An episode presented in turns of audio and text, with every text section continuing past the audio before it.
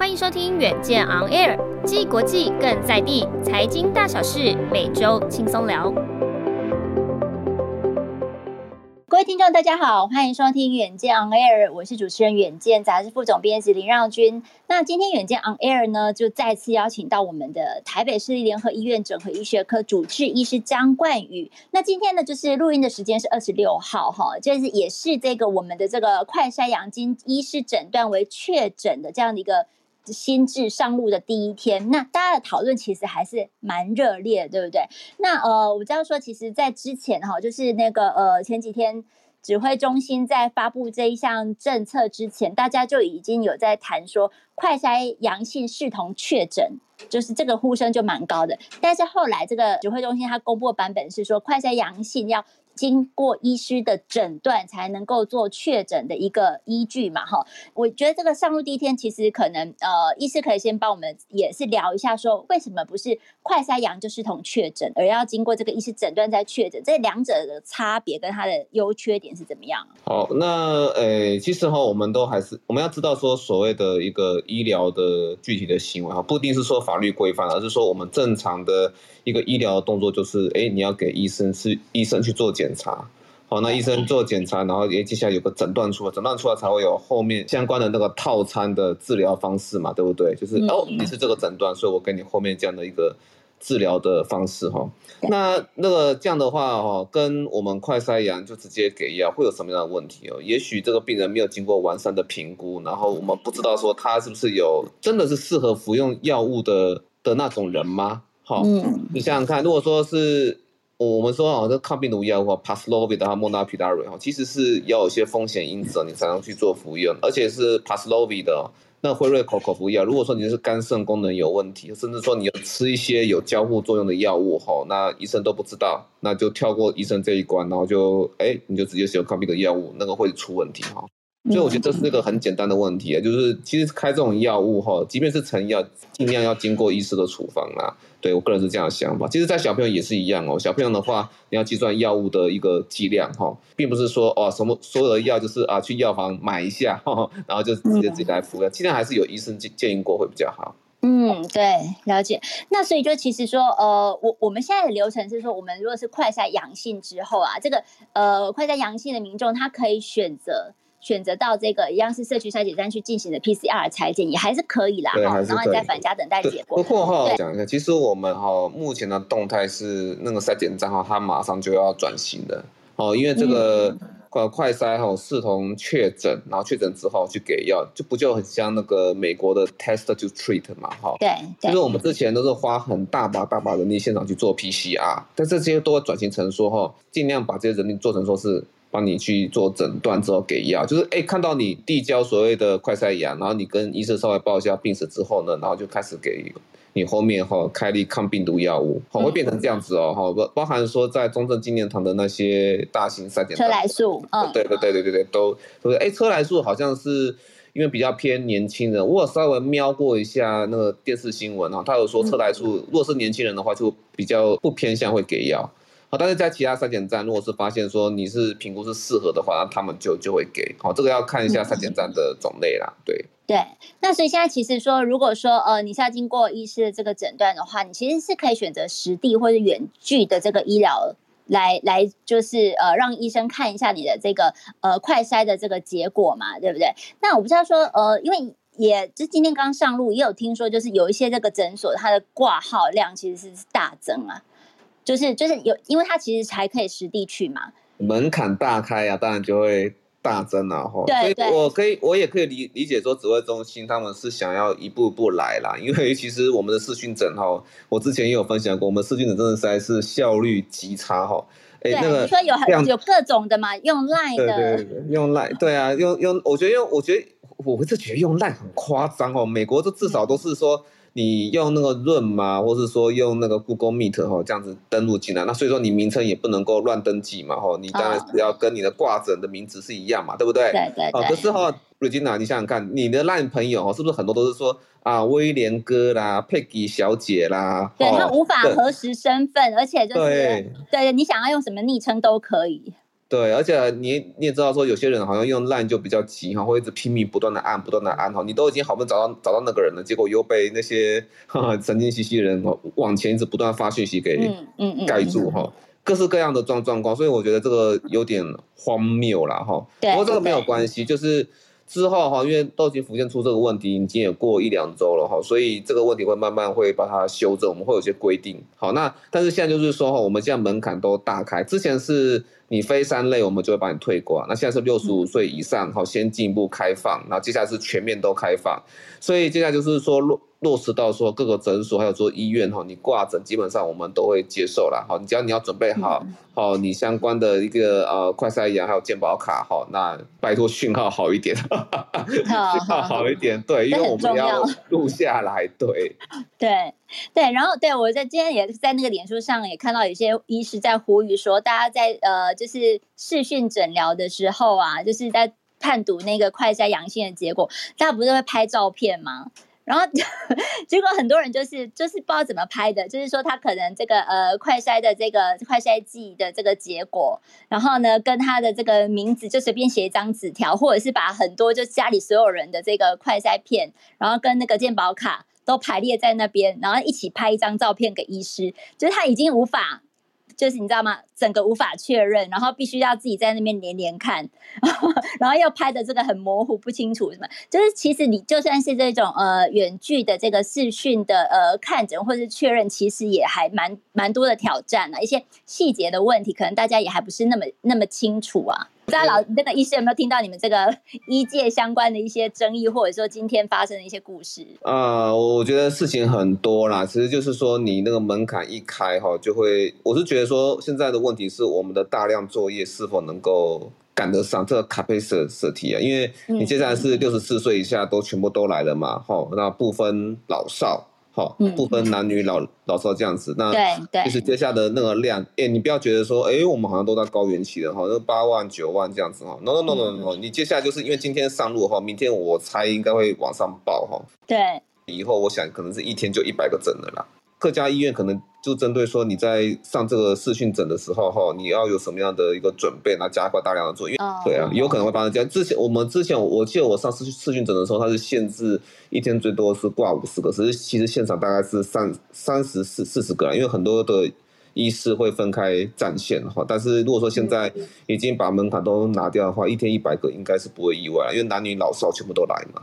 对，了解了解，对。那所以这样，呃，快筛阳之后，这个呃诊断确诊啊，除了就是说我们有在讲这个胃阳性的问题之外，那也有这个医师，就是包包括江医师自己也有点出来说这个伪阴性的一个问题嘛，他这个筛选黑数哦，对，这个问题那呃，对，你怎么看这个可能的后果？嗯，对。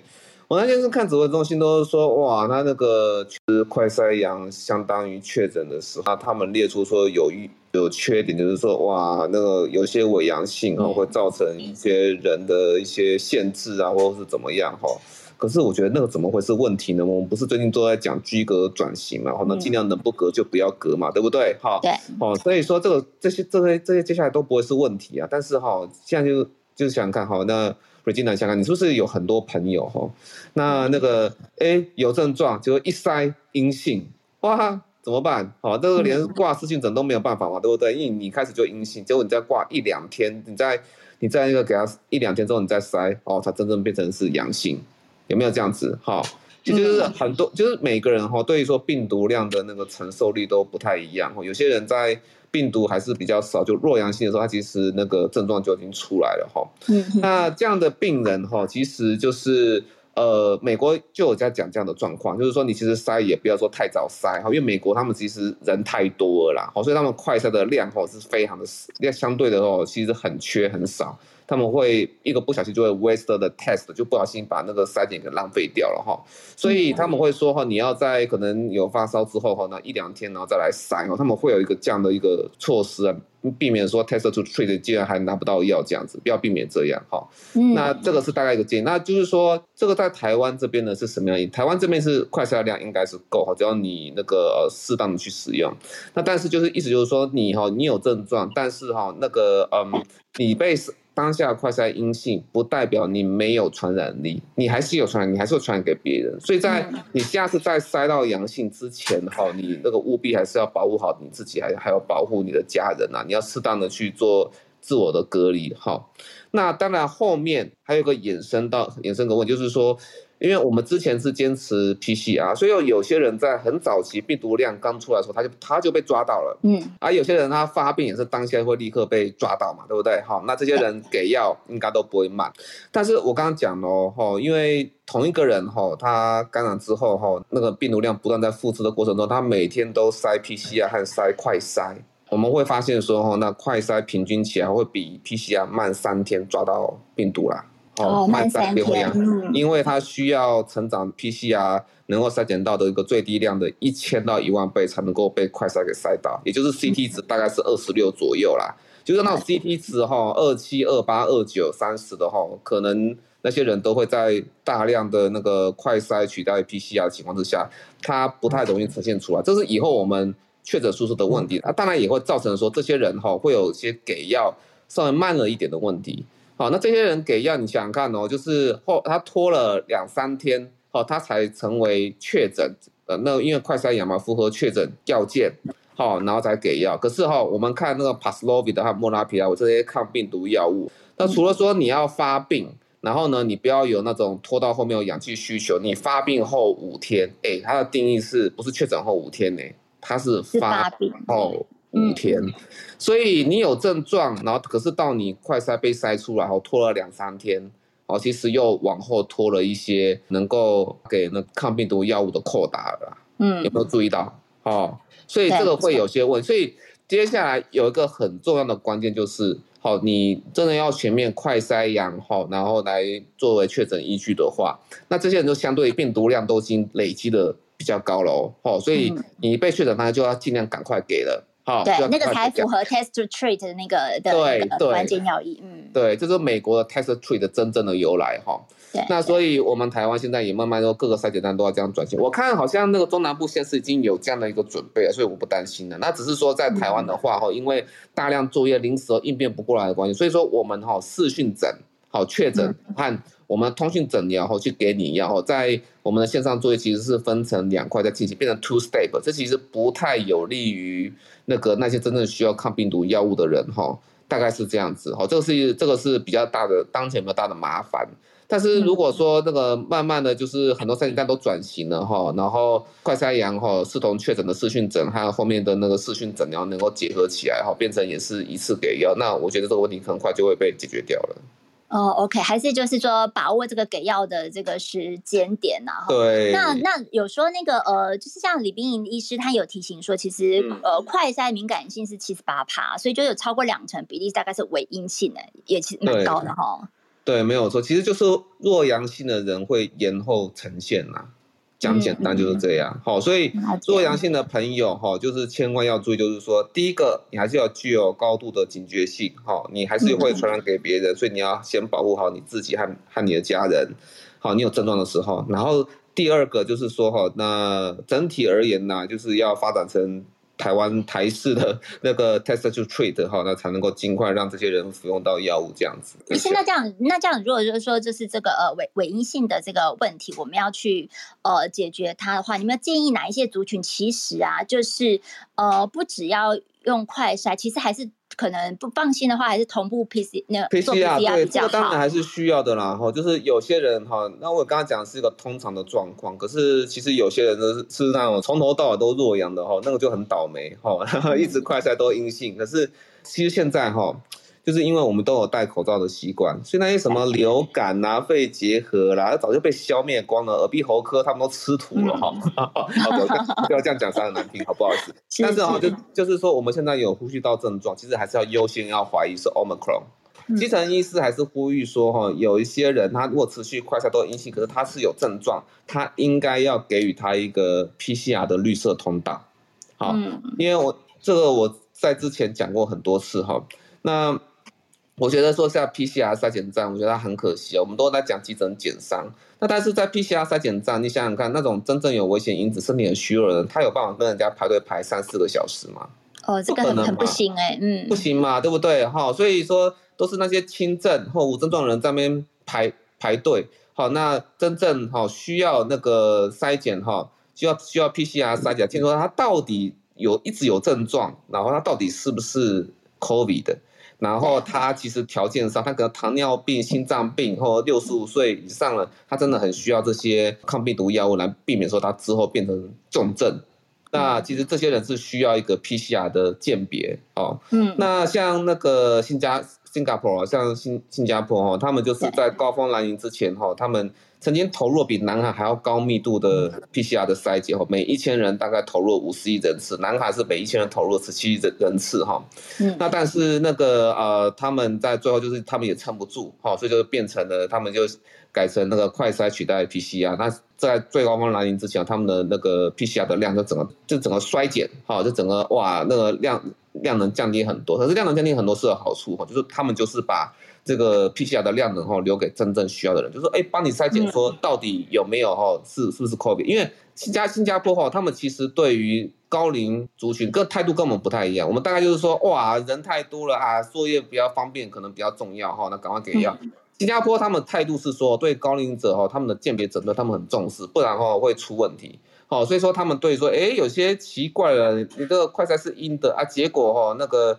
快筛是阴的，可是你一直持续有症状啊，那我就是把 PCR 派给你，他们是这样的一个态度了哈。那我觉得这这样的态度其实也可以把它放在台湾这边来。对对对，医生提醒很很是啊，就是说我们现在只要有一些，比如说呃，就是发烧或者是喉咙痛这一些很像以前的呃，就是感冒症状，但是现在我们可能就是第一怀疑就是 Omicron 的的状况了，所以就赶快去做一些这个呃快筛或者是 PCR。那就是刚才整理医师的说法，就就是比如说你有一些慢性病的状况，像糖尿病，或者是说你年纪很大的。然后呢，还有什么？就是有些重症风险的因子的这些族群，可能还是要同步做一下 PCR，是相对比较安全一点。应该是说哈，当他们快筛都是阴性的时候，哈、嗯，那可是却持续有症状，可是他们又危险，哦，那做阳性不代表不会变成重症，哦、这点这个观念很重要，哈，高危险族群，然后开。连续快筛都阴性，那他们就是需要 PCR 绿色通道，赶快去做鉴别的族群。哦，呃，你可是他们就是可能家家里可能就是你家里的长辈虚弱，刚开完刀躺在床上，癌症刚做完化疗，他们没有力气排队啊，所以就要像急诊简上一样，能够说哎。能够给一个绿色通道，让他们去做 PCR 筛检，你想应该给这样的人呐、啊，抢时间呐，哈，这很重要。对对对对对，了解了解。那像在我们这个录音的二十六号啊，今天其实单日的这个呃确诊死亡个案也是破百例嘛。那这个我们的、这个、哦对对，对，今天实在是 蛮蛮蛮多 shock 的这样。瑞金娜，我我觉得我不会意外的，不会意外啊、哦。对对对，因为其实大家要知道哈。就是一个人，然后他感染之后，然后他变成重症，他就假设说他没有撑过那一关，然后他没有撑过七天，他就是变成重症，那大概需要一周的时间，然后重症到死亡哈，大概就还需要一周，所以总总体是两周吧。嗯，那我觉得这个哈死亡这种东西，它就是一个延后指标。当你就看海浪哈，确诊到那个高峰，它下来。哦，那我们看到说死亡就会做延后两周，它也是个一个小高峰，然后就下来，所以死亡只是反映两周之前我们处理的一个状况了哈。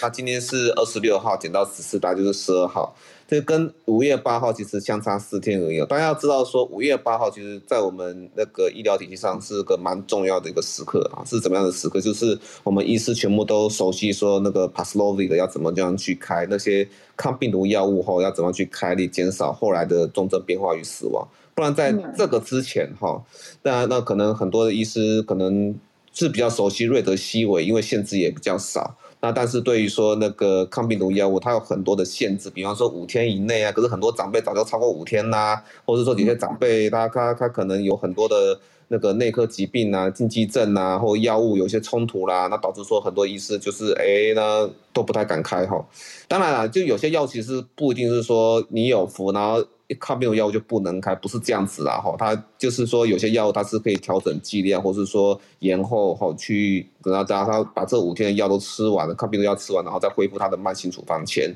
好，其实就可以很多种做法。那其实大家慢慢的哈，那个呃那个怎么讲磨合了哈，在专责病房整个团队哈磨合了，然后接下来就是那个中央这边哈，把抗病毒那些相关的作业都把它弄得比较顺了啊，因为就是有就是这是流程简化的问题了哈，流程已经把它简化掉哈。那事实上在五月八号开始，然后甚至在五月十二号之后呢，啊整个处理的品质才慢慢的好起来。好，这个是整个在五月八号到五月十多号的时候，哈，它整个专责病房处理上的一个很重要的变化。所以在这之前，哈，我想死亡率还是会不断的在攀升，也许死亡数还会再往上再升几天，但是我猜，我猜应该在过个差不多一周之后，我们就会看到说死亡数就往下掉了。哦，了解。所以这一周之后，我可以再观察一下了哈。不过就是说，今天其实同步那个指挥官他其实也也有谈到说，就是。单看他说单看这两天呐、啊，他整个染疫的死亡率是超过千分之一，但是说呃整个整体来看还是维持在万分之五左右了哈。但不过就是说他觉得超过最近呃在这这两天超过千分之一，还是一个警讯要持续注意。所以我们就带到说呃就是一是你之前也有就是呃发文啊，然后有提醒大家说这个 Omicron 啊，它可能会有这个超额死亡的状况，这个是在分享这个美国麻州的这样的一个。案例的一个呃报告嘛，哈，那所以就是说，医师你你怎么看呢？就是说，因为你那时候谈的是说，Omicron 的超额死亡是 Delta 的三倍，如果以这一份的这个呃医学报告来来看的话，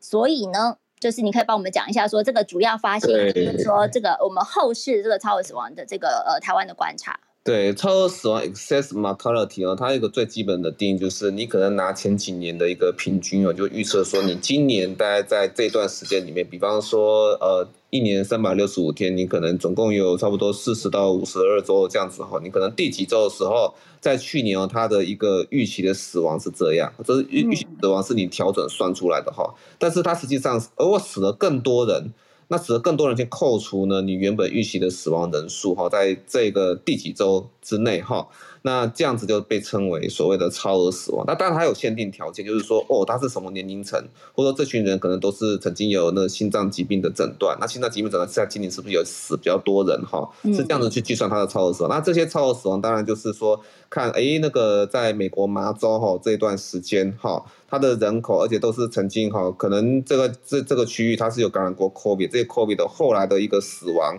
哈是如何哈？结果发现就是说哈，那个在那个麻州在 Delta，Delta 他们是我记得那时候是好像是二十三周还是三三十几周，不过没有关系啦哈，就是说二三周对，二三周啦，然后二三周的 Delta 的时期然后然后整个平均起来和那个 Omicron 他们刚爆发初期总共八周后每一周的那个平均起来，他们那个超额死亡后哇，整体就是那个 Omicron 是 Delta 的三倍。好，那其实这个我们不会意外哦，因为你要想想看，美国面对 Omicron 那时候的情况哈，他们其实已经被形容成为 Omicron War 哈，Omicron War 是什么意思？就是 Delta 是还有前面的 Alpha 都都跟小海浪一样哈，就是因为也不能说小海浪，他们浪都很大了哈，就是就是浪哈来一波一波这样子，但是哈 Omicron 那根本不是浪了，然后那根本就是那确诊数堆得高的跟一堵墙一样哈，那传染力之强啊。虽然说哈奥密克戎它在这个时候哈，它的那个重症率是相对比较低，好，那这死亡率应该也会比较，但可是那是对个人而言。那现在的问题是说，它乘以的母数实在是太大，所以分子的总数它还是很可观，这是 Omicron 的威力啊哈。所以说那个超额死亡在整体来看的话哈，其实我们来看是不会意外，而且何尚君你也要想到一件事情呢，这跟台湾的那个一开始的重症致死率，那时候我记得很多医生都在喊到哇，重症致死以重症为分母，然后里面的死亡人数哈，它的一个比例哈，那台湾从五十三趴到七十三趴，好可怕呀。哦，其实我在第一线看，我不会意外诶，因为哈，你想想看，去在去年哈，台湾是阿法变异株，可是哦那时候哈，阿法变异株虽然重症率高，啊，大家也都没有打疫苗，可是那个时候有很多人都是五六十岁，有没有哈？对，你变成重症，然后你好好照顾他，其实是可以回来的。好，那这一次哈，我们其实很多人都是八十岁上下进来，然后本来条件就不好，或者家族本来就是。长期卧床，也不太想照顾，因为经济负担很高，或者这个人已经是安宁受安了哈。嗯，你跟他讲抗病毒药物，他他们也不会想要吃啊。哦，我觉得已经是很消极的治疗，已经很消极了哈。所以你说这些人哈，那那我现在回回头过来讲哈，Omicron 哈，它的重症率比较低，是不是本来就是一些条件就更差的人才会变成 Omicron 的重重症？就像你要想象成这些是八十几岁的人，你在 Delta 在阿尔法的时候都还有五六十岁的人，这些是好的分母啊，他们最后就会变成。就会就就会逆转嘛，对不对？好，对，对。但是在 Omicron 这边哈，那这些七八十岁导致重症都是更更老的一个年龄族群，更老年龄，你本来就很容易死啊哈。那其实我相信在美国哈那边也是遇到一样的问题的哈。美国那边哈，因为 Omicron 就是。呃，也许在 Delta 的时候，你就是你就把弱那个把老弱族群哈给保护好，啊，有些人不会被感染，自然就不会有后面的死亡。但是 Omicron 这太可怕了哈！你看我们台湾都安养院全部都中中奖哈，那那那个在在美国那边，那个老人全部都中奖的话，那当然整个累计起来死亡当然是高，因为每个人都被影响到。那即便重症率低，可是都是条件更差的人，那他们都更容易死亡。哦，那加起来其实堆叠起来还是很高的，然后这是带给我们的一个警讯。好，所以说我觉得超额死亡，当然了，直播中心讲的没有错。以现在超额死亡现在看不会准，因为现在一切都才刚发生。嗯，好，那我们才刚刚到高。但是你会觉得说我们进入高原期了吗？还是？呃，其实我觉得应该理论上要进入高原期，整体我是说整体。而而而那个，如果说区域的话，至少双北、桃园我不知道了，双北应该要进入高原期的。那我讲的这个高原期，并不是说我们每天看到数字高原期哈。我觉得每天八八万、九万哈，那个不是一个真实的数字，因为很多人是因为各种卡关嘛哈。还有筛检量的。对对对，他们会延后确诊哈。所以说这个时候大家其实看模型，哈，那比看那个每日的记者会的确诊数目都还来得准呐。那我们当初模型都已经预估说，在五月十五号到二十号就已经是高峰了，所以我们在至少在北部它已经是高峰，而且并且进入高原期了，理论上是这样子啊。而且我觉得其实哈，像全台湾哈，其实实际上而言，他们早就超过十万了啦，只是说我们加了很多好的，我们有省略掉很多好的黑数这样子，哈，那。只是说现在还有还没有过高原期，要我们现在要分区啊，因为台因为因为北中南它的那个那个成长成长哦是不是不平均的哈，那不同步的。对对对，在中部南部我觉得才刚讲，因为那边是病毒的蓝海呀、啊，就是我们北部都已经差不多有抗体了嘛，对不对哈？那那个在 病毒的蓝海意思？对对对对对啊，哎，对我们现在是那个病毒的红海哈，我我我是北部厮杀的很激烈，厮杀的很激烈，对对对。啊、哦，那我觉得东部也可能是那个台东哈，台东花莲哈那边哦，也也有可能是那个病毒的蓝海哈。那所以接接下来哈，整体而言哈，我觉得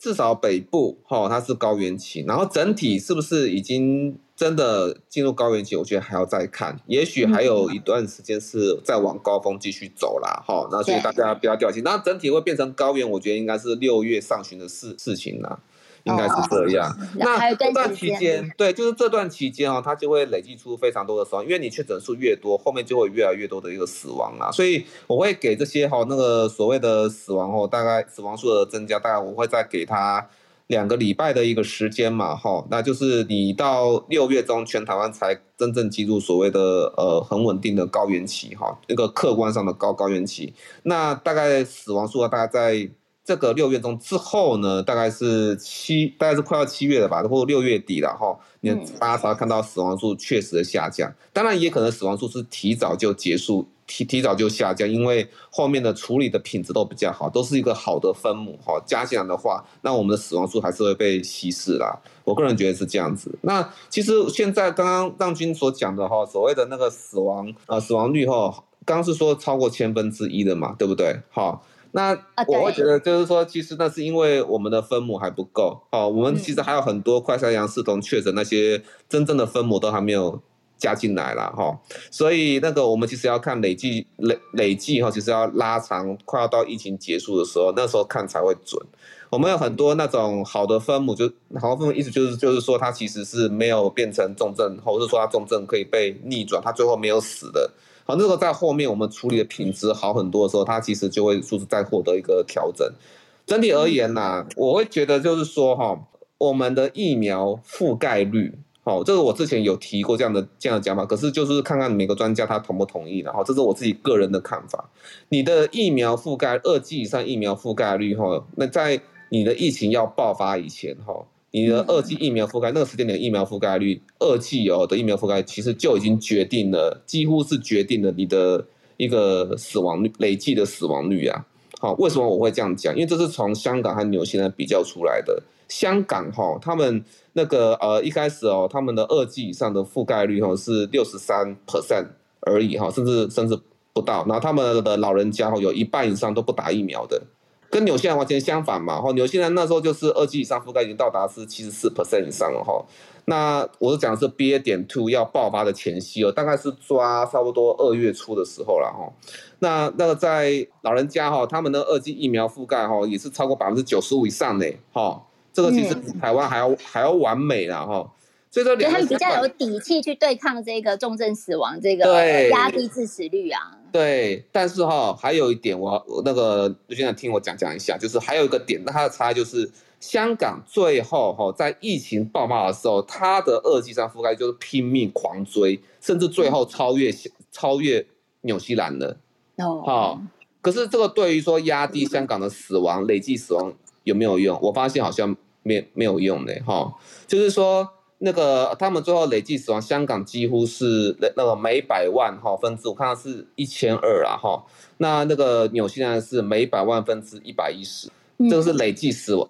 累计死亡率，好，那这差蛮多的，差蛮多，哈，所以就是说，在疫情的时候，因为你打疫苗下去，好，你打疫苗下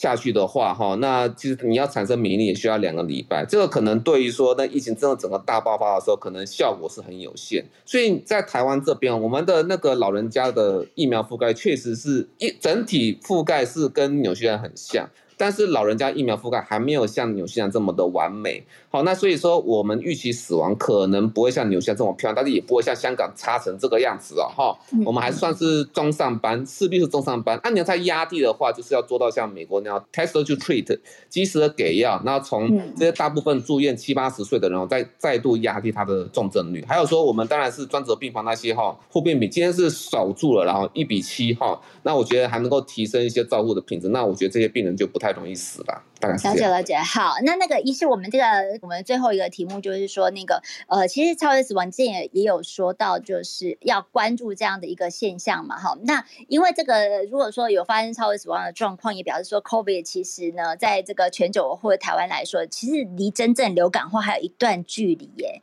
那所以说，你你观察这个。病毒流感化，它定义是怎么样？就是说要经过哪几个阶段，我们才可以说哦，它已经流感化，可以比较放心一点点呢？所以你看，各位那个觉得说超额死亡，为什么 Omicron 可以超越 Delta 这么多？因为最主要还是赢在它的感染率了，哈。感染率哈，那感染率实在是太太高，R 零值实在太高，超越了水痘这样子哈。那当然就是那个呃，相对的，它的那个带来整体死亡就会比较高。对，它的绝对数就比较高啊。绝对数就比较高，所以它其实背后隐含就是说，我们还是尽量要减少它的传染啦，哈，不要说有那种积极染疫，哈，或者说天然疫苗的这样的一个想法，因为这样其实你还是会害到说社区里面哈比较丑弱的那些长辈。好，或者说有些小朋友还还没办法打疫苗的话，因为我们台湾现在有点麻烦，是在儿童的部分呢，好像跟香港有点像哈，脑炎的案例好像有点稍微多了，这个是警讯。好，那所以在这种情况之下哈，还是要尽量降低它的感染。然后那个我们现在的处理都很像是把它当流感，然后就是比方说法定传染病降级啦。然后快筛阳视同确诊啦，因为流感就是快筛阳，然后发给你那些抗克流感的药物嘛，对，不对？好，越一切都越来越像，好，然后可能我们居隔转型，你也没有听过说流感有哪一些要隔个什么三加四零加七嘛，你都没有听过这样子嘛，对不对？流感就没有这样，好，我们之后都会越来越强，但是因为这是因为大量作业，还有说的病毒的病程说越来越短，哈，那重症率减少，我们才会这样。那我们其实还要说注意就，就就是说哈，因为这个病毒哈。它的那个演变，它还不是很稳定，好，它还不是不是很稳定。那个 Delta 它不是来自于 Alpha，好，那 Omicron 也不是来自于 Delta，然后 Omicron 的 BA 一二三四五，它也不是，它也没有说所谓的从属关系，所以这个病毒它们下一支的独立哈，那我们其实是没有办法预测，搞不好说下一支，好，它的呃主要的流行株它是传染力是跟 Omicron BA 点 two 是一样，可是致病力的比 BA 点 two 还来的毒哈，都有可能发生这样子哦。我们还在监测国外的 BA 点四、BA 点五，虽然说看来国外 BA 点四、BA 点五好像后来又还好了。在南非并没有引起疫情呢，我们就再继续观察。好，但是个人觉得，就是我呃刚刚看到南韩好像疫情又要起来，所以我们其实还是随时要有点戒备了。哈。就是我们的确是在走向与病毒共存，好，那但是这是花了蛮大的一个代价哈。你要就是说做这么多的疫苗的接种，哈，你才能够说有这个本钱去通过期末考。那我们可能之后呢，对病毒还是要有提高一点戒心，因为毕竟跟流感不一样。流感只要一个地区有百分之二十五的人哈接种过疫苗，你就可以阻止它的传播，达到群体免疫。但是在 Omicron 这个时候呢，以我们疫苗的一个发展，是目前是还没有所谓的群体免疫的概念。就算你百分之百接种，你还是会有一些人中间会有重症的死亡，哦，有可能还是会发生这样的状况。所以我们还是要。就共存的时候，还是尽量保护好自己，降低它的一个传染，好，是这样。那我们要说共存，然后呢，那不要说跳崖式的共存，我们是要准备好，慢慢的跟他去做一个相处，好，是这样的一个道理。哦，了解，还是有些过渡过渡性的一个阶段呢，哈。然后大家就是还是呃滚动式的这个监测我们相关的一些指标。然后第二节部分的话，我们就会谈到说这个呃，就是我们刚刚提到啦，就是医疗第一线。好，这医师有提到说，我们现在的这个护病比啊，这医病比其实都非常的吃紧。然后呢，就是说这个呃第一线的这个专责病房，就是疫情有没有烂尾的一个很观察的指标啦。所以这医师就是可以现身说法，然后就是看看我们现在装专责病房的实况到底是怎么样这样。那今天非常谢谢这个江医师，提醒大家每周锁定远见昂 Air，帮我们刷五星评价哦，让更多人知道我们在这里陪你轻松聊财经产业国际大小事。下次见，拜拜。